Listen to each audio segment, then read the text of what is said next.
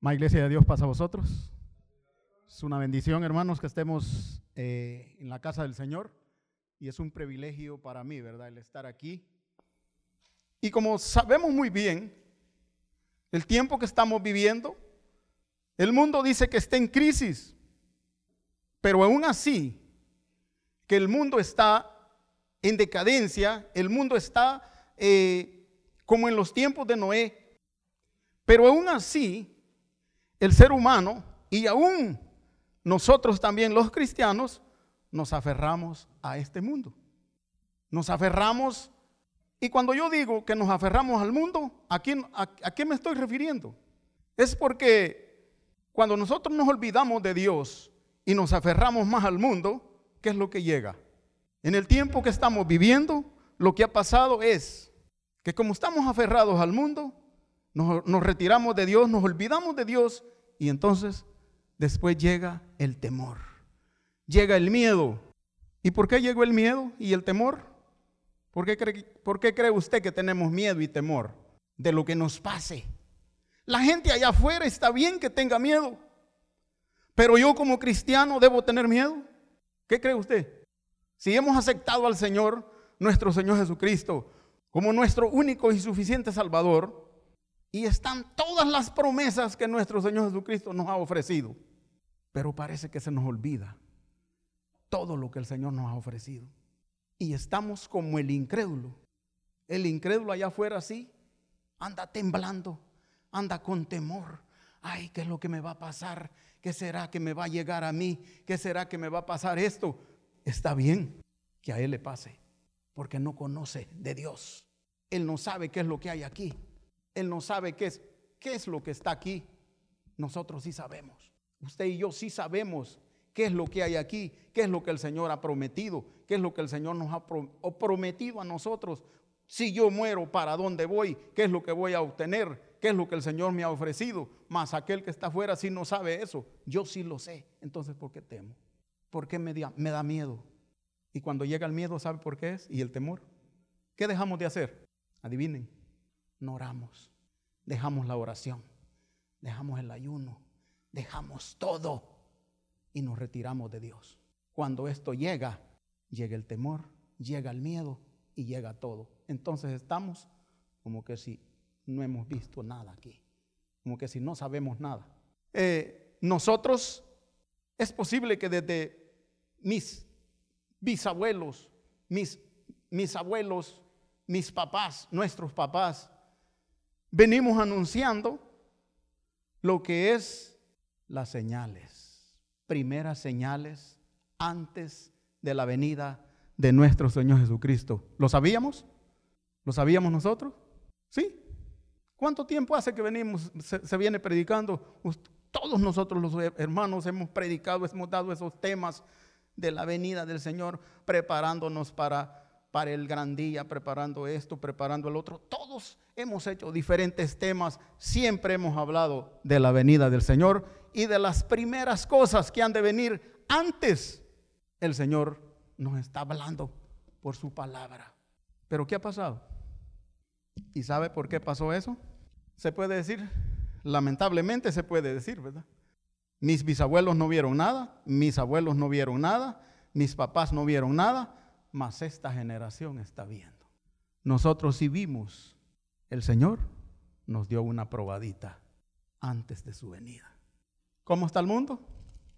Corre para allá, corre para acá, no hay qué hacer. ¿Y la iglesia? ¿Dónde está? Escondida también. Escondidos, hermanos. Tratando de que no nos pegue nada.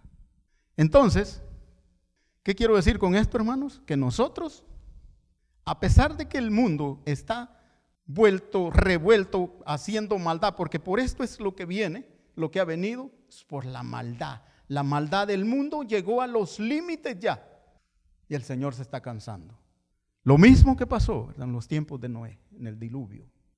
Dice que se estaban casando, haciendo aquí, haciendo allá, y el Señor dijo hasta aquí. Es lo mismo, hermanos. Y ahora pues nosotros estamos trabajando en eso. Quiero que quiero que vayamos a Mateo, vamos a estudiar, vamos a ir a Mateo para ir a la lectura también. Mateo 24, Vamos a leer 24 del 1 al, al 13. Dice, cuando Jesús, leo para ustedes, amén. Cuando Jesús salió, dice, del templo y se iba, se iba, se acercaron sus discípulos para mostrarle los edificios del templo.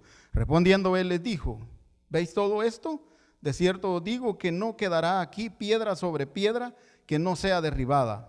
Y estando él sentado en el monte de los olivos, los discípulos se le acercaron aparte diciendo, dinos cuándo serán estas cosas y qué señal habrá de tu venida y del fin del siglo. Respondiendo Jesús les dijo, mirad que nadie os engañe, porque vendrán muchos en mi nombre, diciendo yo soy el Cristo, y a muchos engañarán, y oiréis de guerras y rumores de guerras. Mirad que no os turbéis, porque es necesario que todo esto acontezca, pero aún no es el fin. Pregunto, todo esto ya lo escuchamos nosotros, ¿verdad? Todo esto ya lo vimos. Han habido guerras, han habido terremotos, el padre contra el hijo, el hijo contra el padre, la hija contra la madre, y ya todo esto pues ya pasó. Lo estamos viendo nosotros, ¿verdad? No podemos decir que, que no ha pasado, porque se levantará, dice, nación contra nación y reino contra reino, y habrá, dice, y habrán pestes y hambres y terremotos en diferentes lugares, y todo esto será, dice, principios, fíjese bien, hermano, principios de dolor. Pero este principio de dolor, ¿verdad? Parece que, pareciera, hermanos, que nos agarró distraídos, ¿verdad? Nos agarró, podría decir yo, dormidos, ¿verdad? Porque bastantes, en bastantes ocasiones nosotros estudiamos preparados para que, para que hagáis esto, para que soportéis esto, va a venir ese día y, y hay que esperarlo. Pero ¿cómo lo vamos a esperar nosotros ese día? ¿Cómo es que dice la palabra de Dios que hay que esperar la venida de nuestro Señor Jesucristo. ¿Cómo es que dice que hay que esperar? Orando, velando, ¿verdad? Congregándose, ¿verdad? Congregándose también. Porque en tiempos, en tiempos de paz, por decirlo así, hermanos, en tiempos eh, pasivos, por decirlo así, ¿verdad? No queremos venir al culto, no queremos venir a la iglesia. Y si venimos un rato, eh, queremos irnos, ay, es que el hermano no termina nunca, ¿verdad? Ya va a haber tiempo para eso, hermano. Ya va a haber tiempo para eso. Y entonces, el problema es cuando llega la situación como la que estamos viviendo ahora. Ahí está el problema. Nos votamos de una vez, no llamamos a ningún hermano, no queremos saber nada.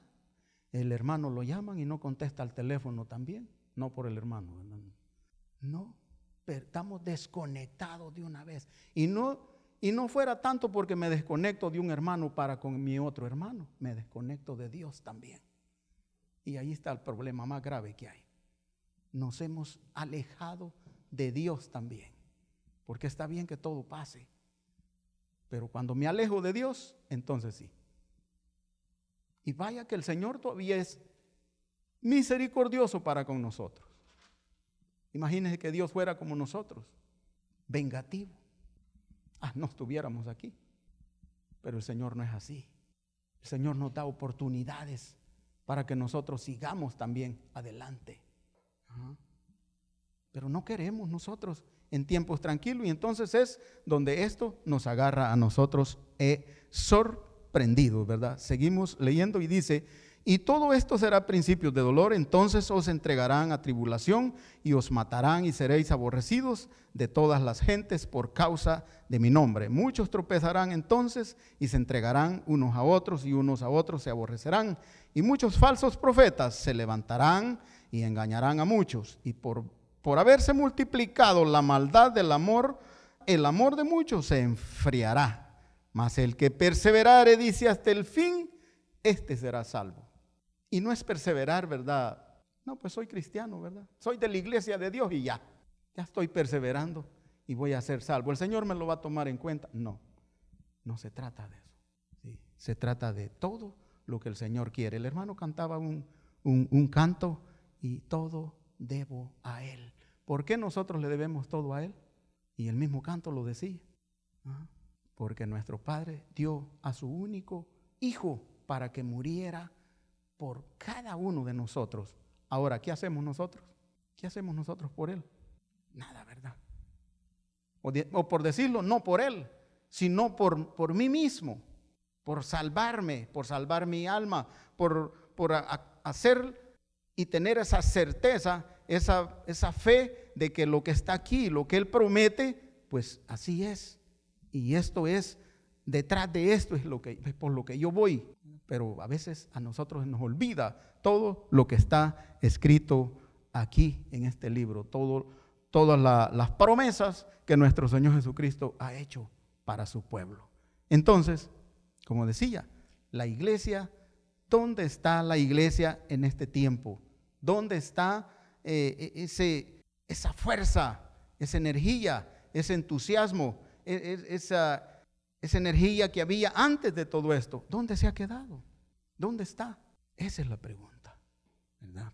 Allí mismo Mateo, en su mismo, en su mismo capítulo 24, ahora vamos al versículo 42, versículo 42 al 51 y dice así, velad pues porque no sabéis, dice, a qué hora ha de venir vuestro Señor, pero sabed esto, que si el padre de familia supiere a qué hora el ladrón habrá de venir, velaría y no dejaría minar su casa. Por tanto, también vosotros estad preparados, porque el Hijo del Hombre vendrá a la hora que no pensáis. ¿Quién es, pues, el siervo fiel? prudente al cual puso su Señor sobre su casa para que le dé el alimento a tiempo. Bienaventurado aquel siervo al cual cuando su Señor venga le haya haciendo así. De cierto, de cierto os digo que sobre todos sus bienes le pondrá. Pero si aquel siervo malo dijere en su corazón, mi Señor tarda en venir y comenzare a golpear a sus consiervos y aún, a comer y a beber con los borrachos, vendrá el Señor de aquel siervo en día que, siervo, en día que éste no espera y a la hora que no sabe, y lo castigará dura, duramente y pondrá su parte. Con los hipócritas, ahí será el lloro y el crujir de dientes. Lo sabíamos nosotros, lo sabemos todo esto nosotros, hermano. Sí, lo hemos visto, ¿verdad? Pero un montón de veces todo esto, ¿qué es lo que el Señor quiere para que tengamos parte? Pregunto, ¿usted quiere ser este siervo? ¿El último en el versículo 51 o el del, el del bienaventurado, el versículo 46? El del 46, ¿verdad? Ese queremos ser nosotros. Que dé, dice, su alimento a tiempo. Ese, ese, y no este, ¿verdad? ¿Por qué? Porque el castigo dice que va a ser duramente. Va a ser duro, dice, y pondrá su parte con los hipócritas, dice, y allí será, dice, el lloro y el crujir de dientes, ¿verdad? Todo esto, hermanos, nosotros lo hemos visto, ¿verdad? Ya no es, eh, eh, ya no es tiempo, hermanos, de estar dejando más tiempo, de estar mirando otras cosas, en vez de enfocarnos solo en lo que es mi consagración al Señor. Porque es que viene, viene el miedo, viene el temor, porque he dejado de orar para mi consagración a Dios. Viene el miedo, el temor, porque he dejado de ayunar. Viene el temor y el miedo porque he dejado la comunicación con todos mis hermanos. Viene todo, estoy desconectado completamente y desconectado de Dios también. Entonces, a la hora que viene, pues entonces el Señor dice que va a venir como ladrón, no se sabe por dónde va a entrar y entonces es que nosotros, ¿verdad? Es cuando nosotros tenemos miedo. Prepararse, dice que hay que prepararnos, sí. Dice, dice que velad, velad es una, mi hermano Josías lo decía, velad pues porque no sabéis, dice, a qué hora ha de venir vuestro Señor. Pero sabed esto que si el padre, dice, de familia supiese a qué hora el ladrón habría de venir, velaría y no dejaría minar su casa. Por tanto, también vosotros, dice, estad preparados, preparados. ¿Qué es prepararse uno, hermanos? ¿Cómo estaban las, cinco, vírgenes prudentes y estaban las otras, verdad? Que, que eran insensatas. Un ejemplo bien grande que tenemos allí, ¿verdad? Eh, las cinco prudentes pues se prepararon y estaban listas cuando su Señor llegó. De la misma manera, hermanos, nosotros debemos de estar preparados para esa venida. ¿Qué es venida? Bueno, viene nuestro Señor Jesucristo, lo sorprende la muerte, no hay temor. ¿Por qué? ¿Por qué no hay temor ni miedo? ¿Qué es lo que debemos de tener nosotros en vez de miedo? ¿Cómo se van los, que, los incrédulos? Los impíos cuando mueren, ¿qué se llevan? Nada. Usted no tiene una esperanza. Tiene una esperanza, ¿no? Y esa esperanza es la que lo hace fuerte, en que usted no va, no va dudando para dónde va. No vamos dudando nosotros para dónde vamos. No. El impío sí, el incrédulo sí, él, él no sabe para dónde va. Nosotros sí sabemos para dónde vamos. Ah, el Señor lo ha prometido. Vayamos a Juan también, hermanos. Juan 16, en su versículo 31, 33. Dice así. Vamos a leer del 30. Y dice el 30. Ahora entendemos que sabes que sabes todas las cosas y no necesitas que nadie te pregunte. Por esto creemos que ha salido de Dios. Estos eran los discípulos, ¿verdad? Hablando con nuestro Señor Jesucristo. El 31. Y Jesús les respondió, ahora creéis, he aquí, la hora viene y ya ha venido, ya, en que seréis esparcidos, cada uno por su lado, y me dejaréis solo. Mas no estoy solo, porque el Padre está conmigo. Estas cosas os he hablado para que en mí tengáis paz y en el mundo tendréis aflicción. Pero confiad, yo he vencido al mundo. El Señor desde tiempos, desde antes nosotros hemos, hemos sabido que en el mundo no vamos a, a, venir a gozar en la iglesia, no vamos a venir nosotros a gozar y a pasarla bien y a estar, no, van a venir aflicciones, Va a venir de todo. Pero, ¿para qué es la oración? ¿Para qué es el ayuno? Para todo eso esa comunión con nuestro Señor Jesucristo, ese contacto, ese acercamiento con nuestro Señor Jesucristo. Eh, yo siempre he dicho, ¿a qué horas, cuántas veces nosotros oramos en, el día, por decirlo así? ¿Oramos a las nueve, ¿verdad, hermanos? ¿O no? Porque hay veces, hay veces, ¿verdad? Como que se puede olvidar, olvidar. ¿Usted cree que el que el que está con miedo hasta eso se le olvida? El mismo miedo, el mismo temor no lo deja y, cuando viene a ver se pasó la hora. Cuando viene a ver ya está dormido o, o hace otras cosas. No, esto es algo, hermanos, serio. Y cuando se dice vamos a hacer esto, vamos a hacer cadena de oración, vamos a hacer esto, vamos a hacer ayuno, es porque se va a hacer. En beneficio de, de todos, ¿verdad?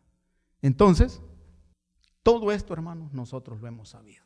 Pero cuando nosotros dejamos de hacer las cosas para que yo esté bien con nuestro Señor Jesucristo, pues entonces sí hay motivo por el cual yo me sienta eh, ahí sí que sin nada, como que si no hubiera conocido el Evangelio, como que si no hubiera leído la palabra y me siento solo, me siento eh, abandonado, no queremos, como dije anteriormente, cuando yo digo saber de nadie, es, no, me, no me dirijo a nadie, ¿verdad? Pero sí eh, se ve, se ve, ¿verdad? Porque se siente el, la, la, desconexión que hay. Se siente, uno, uno, uno como cristiano, ¿verdad? Siente eso. Quiero que vayamos a, a Romanos en su capítulo 8, 32 al 39. El que no escatimó ni a su propio Hijo, sino que lo entregó por, por todos nosotros, ¿cómo, ¿cómo no nos dará también con Él todas las cosas? ¿Quién acusará a los escogidos de Dios? Dios es el que justifica. ¿Quién es el que condenará? Cristo es el que murió, más aún el que también resucitó, el que además está a la diestra de Dios, el que también intercede por nosotros. ¿Quién nos separará del amor de Cristo? Tribulación o angustia, persecución o hambre o desnudez o peligro o espada, como está escrito, por causa de ti somos muertos todo el tiempo. Imagínense, hermano, quiere decir que esto que ha pasado ahorita, pues solo, como dije anteriormente, es un poquito nomás. ¿Qué, qué faltaría por ver en, lo, en, lo, en las señales que dice nuestro Señor Jesucristo? Porque dice que todavía dice que es principio, dice, de dolor. ¿Persecución ha tenido usted? Falta. Falta, ¿verdad? Hambre, Por allí hambre, pero, pero porque a veces no ha habido trabajo. No hambre, hambre, hambre, hambre que, en la, que, que de veras no hay ganada en ningún país. Ese es hambre. Todavía no, todavía falta. Angustia, persecución, dice, hambre o desnudez, o peligro, dice, o a espada. Falta, ¿verdad? Y entonces, ¿qué nos vamos a hacer cuando pase todo eso? Porque la gente, hermanos, eso anda haciendo, queriéndose esconder. ¿Se dio cuenta las casitas que tienen los millonarios para esconderse de esto? Sí, ¿verdad? Millones de dólares. ¿Podrán durar allí? Poquito, pues, pueden durar, pero no todo el tiempo. ¿eh? Dios los va a sacar ahí, con su ira. El Señor los va a sacar de allí siempre. Entonces dice, por, por causa de ti somos muertos, dice, todo el tiempo somos contados, dice, como ovejas de matadero. Antes en todas estas cosas somos más que vencedores por medio de aquel que nos amó, por lo cual estoy seguro, decía el apóstol Pablo, hermanos, ni la muerte, ni la vida, ni ángeles, ni principados, ni potestades, ni lo presente, ni lo porvenir, ni, ni lo alto, ni lo profundo, ni ninguna cosa, ni otra cosa creada nos podrá separar del amor de Dios que es en Cristo Jesús, Señor nuestro. Amén. ¿Es cierto eso? ¿Estamos seguros nosotros de eso, hermanos? Amén, ¿verdad? Tenemos que estar seguros como estas palabras que dice el apóstol Pablo aquí que no nos aparte nada del amor de Cristo. Que venga lo que venga, hermanos, nosotros tenemos que estar en pie. Dar. Y si no, pues, imagínense, yo a veces, pues, eh, como ve uno, si usted ve por otros lados, anda la gente gritando, ¿verdad? Por las calles, anunciando el Evangelio. En Guatemala anda uno, mire así, mire, con su, su parlante y anda por las calles, por todas las calles, anunciando el Evangelio. Lo han corrido de varias partes, pero él allí anda. Otros hacen el trabajo, un trabajo. Ahora nosotros, hermanos, ¿a cuántos hermanos hemos llamado? De esos que eran amigos de nosotros, que no son cristianos, de esos que visitaban la iglesia antes antes de esto? ¿A cuántos hemos llamado? No hay, ¿verdad? Hermano, como amigo, ¿cómo la estás pasando? ¿Cómo te ha ido? ¿Qué has hecho? ¿Estás con vida? Para ver, ¿verdad? Si le pasó algo. Quizás no hemos visto ni la lista de donde aparece el listado de los fallecidos, para ver si encontramos algún conocido ahí. Hay una lista, hermano, donde pueda que ahí esté un conocido de nosotros en esa lista de Guatemala, El Salvador, son de allá, pero eran aquí, estaban aquí. Hemos dejado de hacer bastantes cosas, hermanos, con esto que vino. Es necesario que retomemos nosotros, hermanos, como cristianos, hacer siempre, seguir siempre adelante, no desmayar, porque si en el, desmayo viene también el que nosotros nos alejemos de Dios también y ahí hay peligro. Viene la muerte y me fui sin Dios. Hagamos nuestras estas palabras del apóstol Pablo. Lucas 21, Lucas 21, 26 al 36. Desfalleciendo los hombres por el temor y la expectación de, los, de las cosas que sobrevendrían, sobrevendrán en la tierra, porque las potencias de los cielos serán conmovidas entonces verán al Hijo del Hombre que vendrá en una nube con poder y gloria. Cuando estas cosas comiencen a suceder, ¿qué dice que tenemos que hacer nosotros, hermano? Ponernos tristes, agachar la cabeza y desconectar. No, erguido, dice, y levantad vuestra frente, dice comiencen a su, erguidos y levantad vuestra cabeza, dice, porque vuestra redención está cerca, dice. También les dijo una parábola, dice, mirad la higuera y todos los árboles cuando ya brotan, viéndolo, sabéis por vosotros mismos que el, el verano está cerca. Así también vosotros, cuando veáis que suceden estas cosas, sabed que está cerca el reino de Dios. De cierto, de cierto, digo que no pasará esta generación hasta que todo esto acontezca. El cielo y la tierra pasarán, pero mis palabras no pasarán. Mirad también por vosotros mismos, que vuestros corazones no se carguen de glotonería y embriaguez y de los afanes de esta vida, y venga de repente sobre vosotros aquel día, porque como lazo vendrá sobre todos los que habitan sobre la faz de la tierra, de toda la tierra.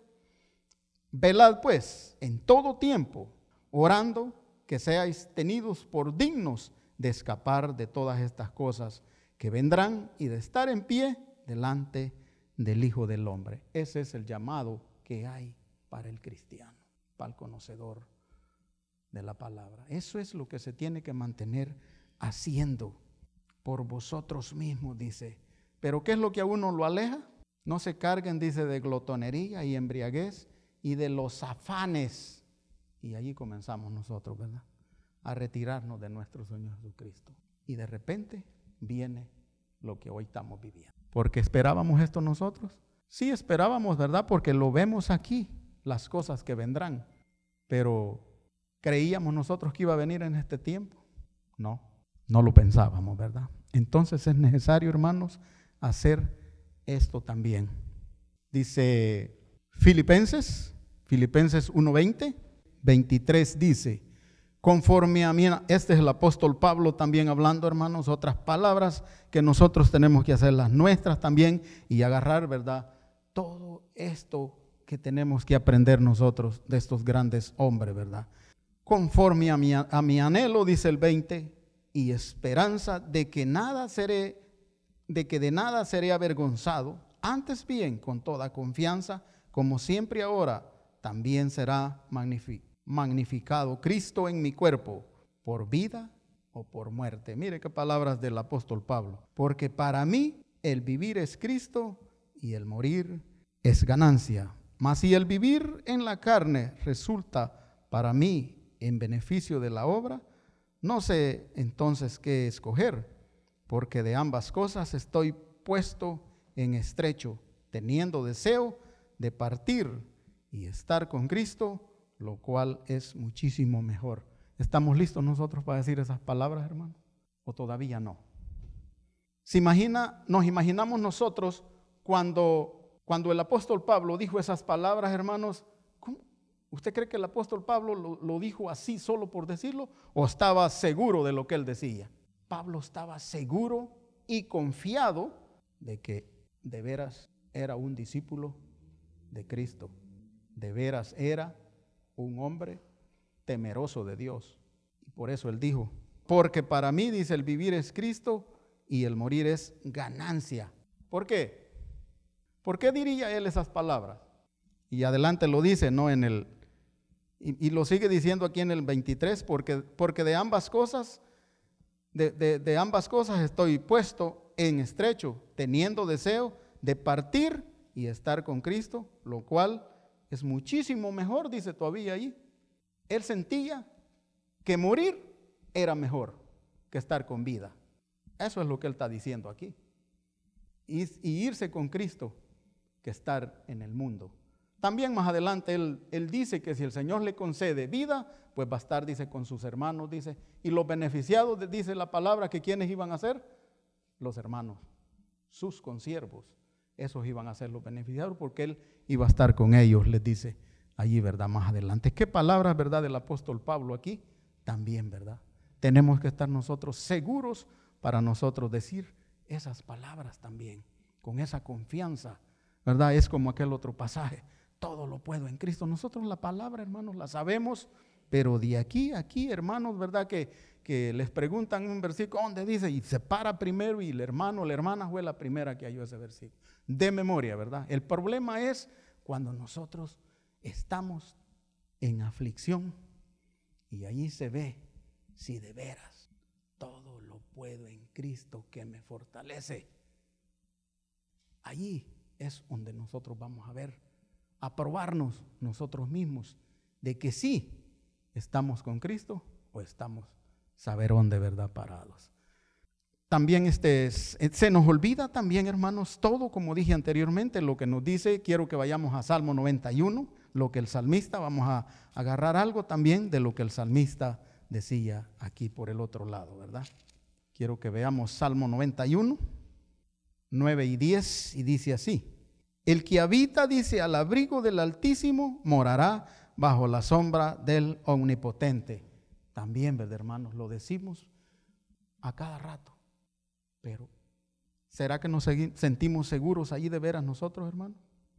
¿Será que nuestro Señor Jesucristo de veras es nuestra morada, nuestro omnipotente? Diré yo, dice Jehová, esperanza mía y castillo mío, mi Dios, en quien confiaré. Él te librará del lazo del cazador, de la peste destructora. ¿Tenemos fe nosotros de eso, hermano? Deberíamos de tener la verdad, porque nos ha librado, nos ha protegido y nos sigue protegiendo todavía, pero tenemos que agarrarnos de Él. Y si hemos dejado la oración y el ayuno, volvamos a incorporarnos a ello. Retomemos eso, hermano, para seguir adelante. De la peste destructora dice, y debajo de sus alas estarás seguro, dice. Y escudo, dice, y adarga es su verdad. No temerás el temor, dice. Porque has puesto, dice a Jehová, es mi esperanza. El Altísimo, por tu habitación, no te sobrevendrá mal, ni plaga tocará tu morada. Ahí está. Ahí tenemos. Porque has puesto a Jehová, dice que es mi esperanza, el Altísimo. Por tu habitación no te sobrevendrá mal, ni plaga tocará tu morada, ¿verdad? Y así es, lo podemos ver. ¿Cuántos hogares hay, hermanos, que, no ha tocado? Esta peste no ha llegado. Hay bastantes, ¿verdad? Incontables. Es una bendición ver a los hermanos que han estado aquí. Yo siempre lo he dicho y los he visto yo los que han estado aquí. Y es una bendición. El Señor los ha protegido. Pero es necesario reconocer eso también. Último capítulo, Salmo, Salmo 23, ahí mismo, un poquito atrás. 23, 1 y 4 dice, Jehová es mi pastor, nada me faltará. Otro, ¿verdad? Otro que nosotros, hermanos, pues ahora es tiempo de poner y tener fe, que esto que decimos nosotros que sea verdad, pero digámoslo con fe, digámoslo con una certeza, así como lo decía el salmista también. Jehová es mi pastor, nada me faltará, decía el salmista, en lugares de delicados pastos me hará descansar, junto a aguas de reposo me pastoreará, dice, confortará mi alma y me guiará por sendas de justicia por amor de su nombre. Ahí tenemos, hermanos, confortará mi alma. Cuando nosotros no dejamos la oración ni el ayuno, ¿cómo, se siente usted después que ora? ¿Cómo nos sentimos, hermano Josías? Hermano Josías, que es orador, por eso le pregunto a él. Mano Ismael, mano Omar. Después que usted hace una oración y tiene una comunicación con nuestro Padre Celestial, ¿cómo se sienten ustedes, hermano? No porque no son bautizados, no, no, no oran. Sí oran, ¿verdad, hermano? Sí, hermano. ¿Va que se siente bien? Bendecidos, con confianza, no es como que si usted se acueste y no diga nada, ¿verdad? No, posiblemente que se acueste y, en la noche tenga alguna pesadilla porque no oró, no se encomendó, no se encomendó en las manos del Señor, del Espíritu de Dios. Pero si usted lo busca, el Espíritu de Dios va a estar allí. Amén. Con esto terminamos, hermanos. Gracias por este. El consejo es que retomemos, agarremos valor, agarremos fuerzas, mantengámonos de pie erguidos, dice, levantemos, levantémonos, estemos prestos para cualquier cosa, colaboremos con mi hermano Josías, a los medios, por esta también, eh, los medios de, que nos están viendo, todos los hermanos en sus casas también. El llamado es que hay que estar prestos para cualquier cosa, para ayudar, para ir allá. Pues gracias a Dios podemos ver la mano de nuestro Señor Jesucristo mostrándose en cada uno de nosotros. Y seguimos también con las eh, recomendaciones, seguimos con, esperando también, eh, seguimos esperando lo que es eh, la, la, abierta, ¿verdad?, de las iglesias nuevamente, ¿verdad? Yo me imagino yo que ese es el deseo que tenemos, el propósito que hay como iglesias también, estar, ¿verdad?, pendientes para cuando se abran las iglesias y estar, ¿verdad?, y convivir nuevamente, convivir y no solo convivir, sino que seguir con los propósitos también que tenemos como iglesia. Propósitos y visiones que ahorita también están paradas también.